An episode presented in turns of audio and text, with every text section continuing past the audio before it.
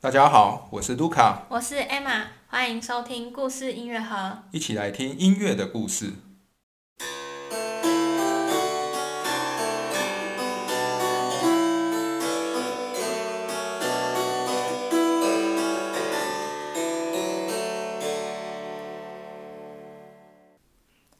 今天是巴哈系列第十九集。上一集我们介绍了莱比锡音乐会社与莱比锡的咖啡馆，提到了在一七三零年代，巴哈与莱比锡音乐会社定期在齐默曼咖啡馆中举办音乐会。巴哈也因此创作了许多重要的器乐作品，例如双小提琴协奏曲或是大键琴协奏曲等。这些呢，我们在上一集都稍微提到过。那今天我们要继续来介绍。巴哈莱比锡时期的世俗音乐，尤其呢，我们要来讲讲巴哈的世俗清唱剧。对，上一集的结语时，我特意提到了《咖啡清唱剧》这部作品，这是巴哈很有名的一部世俗清唱剧。当今日多数的人们都认为啊，巴哈的音乐，嗯，总是与宗教啊、与虔诚较有关系的时候呢，《咖啡清唱剧》这部作品听起来。就是嗯，相较之下，就是一个较为通俗世俗的作品。嗯，那它也比较容易成为就是巴哈的清唱剧中比较多人知道的一首。嗯，因为蛮特别的吧。对。然后就像我们上一集介绍了那个喝咖啡的风潮在当时的莱比锡兴起那样子啊。嗯。巴哈在来到莱比锡以后啊，他也势必喝过咖啡。嗯哼。对。那对当时的莱比锡人来说呢，喝咖啡显然是一件很潮的事情，就是很跟得上流行这样。对，就可能就像我们几年前，我们大家觉得买 iPhone 是买 iPhone 的手机是很潮的，或者是曾经在台湾有段时间就很流行喝星巴克的咖啡这样子，就是一种流行风潮。但流行发生之后啊，势必也会有一些社会的反应或相关讨论的发生。比如，人们也许会讨论啊，喝咖啡是否会上瘾？嗯，或者是讨论说，到底爱喝咖啡是一件好的事情还是不好的？或者是如果人们花太多钱买咖啡啊，这个买花钱买咖啡，然后甚至有倾家荡产的状况，可能也是不好的。嗯所以呢，各种的因缘机会之下，可能也会有一些批评，比如批评这样子一个咖啡热潮是一个一头热的状况嘛。嗯，所以这些种种的事情。都因为一个喝咖啡的风潮而兴起，而且对当时候在莱比锡的人们来讲，应该都是十分新奇的。嗯。而在这样的机缘下呢，巴哈又刚好拿到了一份与咖啡相关的歌词，嗯所以他就谱出了这首我们后世称为咖啡清唱剧的作品。嗯这部清唱剧同样以他第一首歌曲的第一句歌词“安静点，别讲话”。来作为他的诶的名字，嗯哼，然后他在作品编号里面是 B W V 二一一，嗯，那咖啡清唱剧里面讲述的是一对父女，其实整出戏就是以他们父女的对话来呈现，嗯，那故事内容是这样，就是女儿热爱喝咖啡，嗯，不过父亲却很担忧女儿喝咖啡喝上瘾了，所以便要说要求女儿要戒掉咖啡喝咖啡的习惯，嗯。哼。不过呢，父亲是以各种威胁的事情来，哎，逼女儿戒掉咖啡。嗯，比如说他一开始就，哎，威胁女儿说，如果你再喝咖啡，我就不让你再出外出了。嗯，他女儿不怕，他女儿觉得我宁愿在家喝咖啡，我也可以不要出去玩。嗯，后来呢，他又威胁他女儿说，如果你再喝咖啡，我就不帮你买新的衣服了。嗯，结果他女儿也不怕。他女儿宁愿要咖啡，也不要新衣服这样子。嗯哼，所以这还蛮让他父亲苦恼的。他父亲不知道该怎么逼他女儿戒掉咖啡这样子。嗯，直到最后，他父亲威胁他女儿说：“如果你再喝咖啡，我就不让你结婚，我就不帮你找你的丈夫这样子。”结果故事的剧情是这样安排的：女儿害怕了父亲。因为她想要结婚，嗯，她不想要说不让，哎，她父亲不让她嫁出去这样子，所以她不敢违逆的父亲。可是这个女儿还是很想喝咖啡啊，结果最后呢，她忽然想到，那她找一个愿意让她喝咖啡的丈夫嫁了不就好了吗？嗯哼，所以这个女儿呢，她就偷偷的放出消息说，只有愿意让她在婚后还能喝咖啡的男士，才可以上门提亲。那整部歌剧就是大概结束在这样子一个比较幽默的一个结局，就是好像也是一个喜剧收场，然后有一点歌最后一段的歌词就是有点讽刺说，父亲再怎么努力，还是无法阻止女儿爱喝咖啡的一个状况。嗯，那这就是咖啡清唱剧的一个它的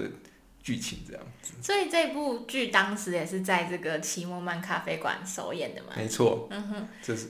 还蛮符合，尤其他在咖啡厅里面首演，那势必应该是还蛮有意思的。蛮好玩的。对，那不止那时候啊，咖啡清唱剧在咖啡厅里面上演嘛。我相信这一部剧，就算在今天的咖啡厅上演，也应该是会一个蛮吸引人的作品吧。嗯对，那咖啡清唱剧里的一些歌词也十分的经典，譬如在剧里面，这个女儿她就曾经这样唱：“如果我一天不能喝到三杯咖啡，我将干涸枯萎，然后如同一只被烤焦的山羊。”这样的一个比喻，我们现代人听起来好像会觉得好像那蛮夸张的。有点莫名其妙，但是在那时候可能也是蛮让人为之一笑的这样子。而这句歌词呢，也非常的有名，它在几年前曾经被越南的一个最大咖啡的品牌拿来稍微改编后呢，放在自己的咖啡产品的包装上，嗯而且这个咖啡产品的包装上还有巴哈的头像。巴哈牌咖啡就是，对一个巴哈哎、巴哈系列的咖啡这样子，那它就成为一个比如说爱喝咖啡的人会想到的一部音乐作品吧。嗯对那除了咖啡新唱剧外啊，巴哈还有三首其他的世俗清唱剧也是在这个奇莫曼咖啡厅里面上演的。嗯不过另外两首呢，就是比较与古希腊罗马的神话有相关这样子。嗯，所以说他世俗清唱剧也是会有一些比较严肃的作品内容。对，但是至少就不会是跟宗教有相关的内容，这是确定的。对，好，不过巴哈他虽然说这四首清唱剧是在呃奇莫曼咖啡厅上演的啦，但他还有另外几首的世俗新唱剧，并不是在这里上演的，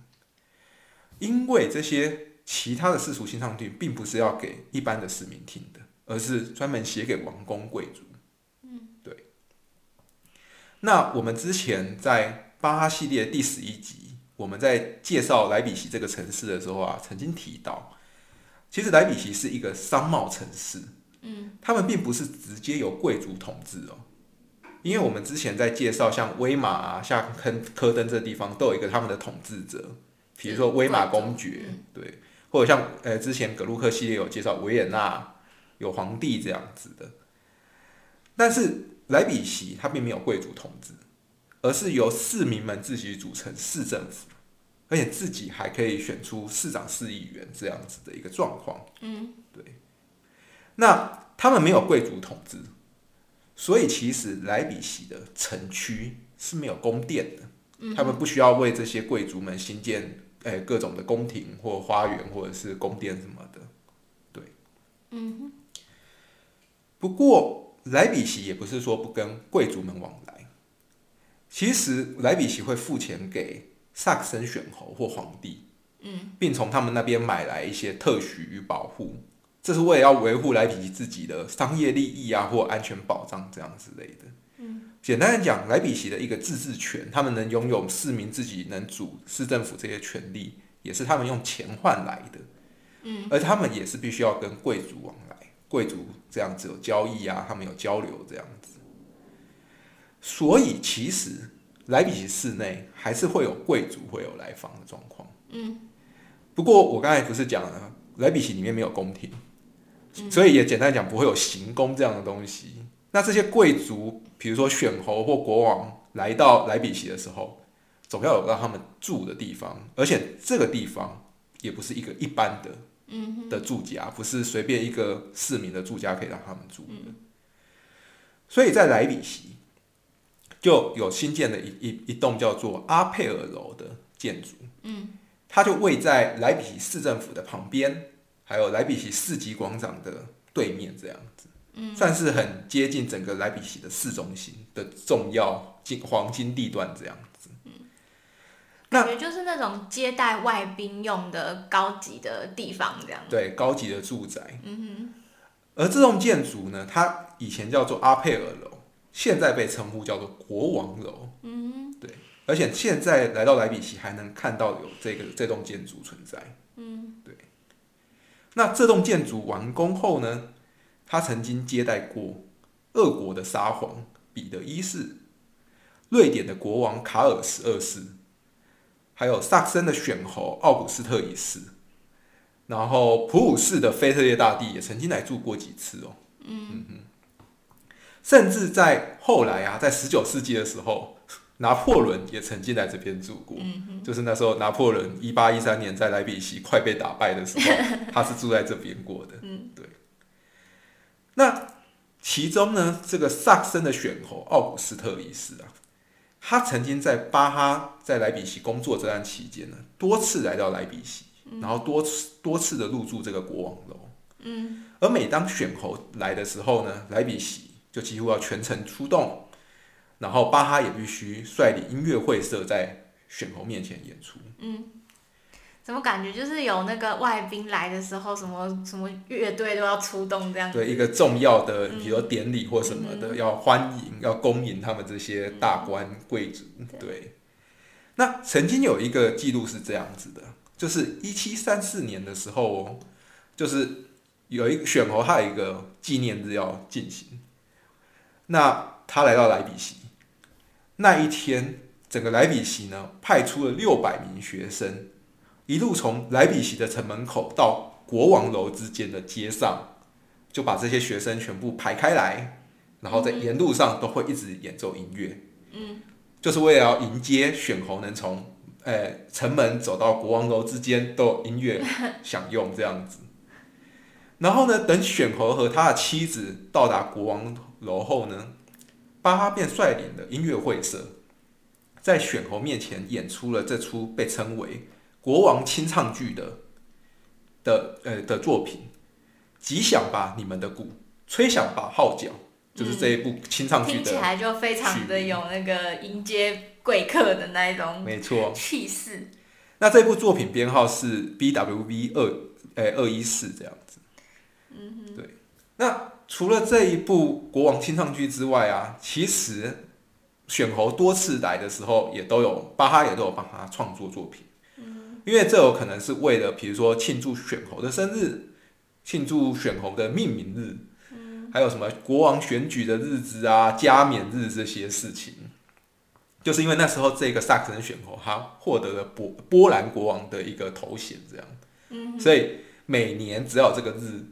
都有可能选侯会有来莱比锡，然后莱比锡就要为他们做个庆祝这样子。那为了这些节日呢，巴哈都有为其创作过四属清唱剧，大概加总起来有十首。对。那因为有这样子的一个机会啊，巴哈也能因此与德勒斯登的宫廷有所接触了。嗯。就是因为我刚才讲这个萨森选侯，他的首都就在德勒斯登。那同时呢，这也造成了巴哈日后有机会将他创作的 B 小调弥撒献给。萨克森选侯，嗯，这是一个有可能的一个动机跟机会，这样子。嗯，那关于 B 小调弥撒呢？这一部是巴哈生命中很重要的一部作品，我们之后还会再详细介绍。那到时候还是会再介绍一次他创作这些动机，然后他为什么是献给德勒斯登这样子的一个状况，献给萨克森选侯的这样一个状况。嗯好，那我们这两集将巴哈在莱比锡的世俗音乐作品啊，以及嗯引发他创作的这个莱比锡的音乐会社做了一个大概的介绍啦。那可以说呢，从这些历史与巴哈的作品可以看到，莱比锡这个城市在十八世纪的时候呢，他在他的市民音乐活动就已经十分热络了。就你看，他们还可以自己组乐团，组一个小的乐队 ensemble 乐团这样。然后甚至巴哈能为他们谱曲，然后他们有一个固定的演出时间、固定的演出地点，嗯哼，对，然后提供给他们城市里面其他的人可以有一个音乐活动，音音乐的响宴，大家都能欣赏到这些音乐。那其实呢，这样子的一个活动啊，巴哈他率领了大概有十几年的时间，他率领这个音乐会社十几年的时间。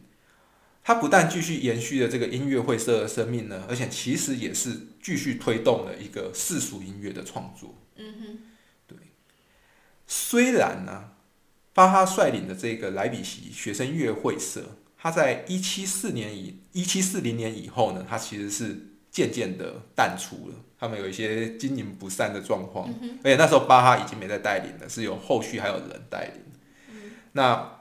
他们就比较没有再有那么多公开的演出。不过，在这一个音乐会社之后呢，还有一个新的音乐团体——市民音乐团体兴起。它也主要是由莱比锡的大学学生，诶、组织成成的。嗯，然后一样也是这种市民音乐的，诶、的乐团，而且他们也是继续举办音乐会。不过他们就换了一个地方，他们不在咖啡厅，而是在一个更正式的一个诶、音乐诶、小小的一个厅廊里面举办这样。那这个是大概一七四三年以后的事情。而这个新的音乐团体啊，它就是后来莱比锡布商大厦乐团的前身。哦，对，这个团体一七四三年成立之后呢，到了一七七一年，也就是将近快三十年之后呢，他们又换了一个呃演出的地点，而且重新挂上新的这一个名字，就叫做布商大夏乐团。嗯，那时候他们才真的叫正式成立成这一个布商大夏乐团。那他们那个时候那个演出的地点是真的在那个布商的那个楼里面嘛？好像是。对，那时候有一个布商的楼在它在那里面，但是不是现在的布商大厦音乐厅，当然不是，那个是后后后来。才盖的。但是我记得他们最早期好像是会在他们，比如说就是那栋他们那个布商，可能也是办公或者什么地方的楼上嘛。对他们那一栋楼现在也还留着，嗯那一栋楼的下面的确是商业活动中心，但是就在那一个楼的顶楼，他们弄了一个音乐厅，嗯然后现在那边已经不是音乐厅了，那边就有很多不同的，嗯呃呃办公室，还包含有大学莱比锡大学的一些系所，也就设置在那边。但是那个音乐厅还有保留下来，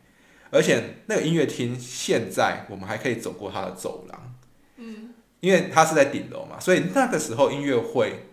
人们要听布商大夏音乐会，要从下面走一个走廊，爬三四层楼之后到顶楼听这个音乐会。那那边都还有留下纪念碑，说就是十八、十九世纪的时候呢，人们会必须要经过这个走廊，走到上面去听我们的布商大厦乐团的演出，这样。所以说巴哈等于也是参与了这个早期的发展，就是说在莱比锡的这个市民音乐的整个过程、啊。对对，虽然他率领的这个音乐会社并不是诶、直接变成了布商大夏，嗯但是从更早更早的一个音乐会社，有一个老的音乐会社嘛，然后对啊，巴哈这个也是新的嘛。对，然后泰勒曼创的，然后巴哈继承这个新诶、学生音乐会社，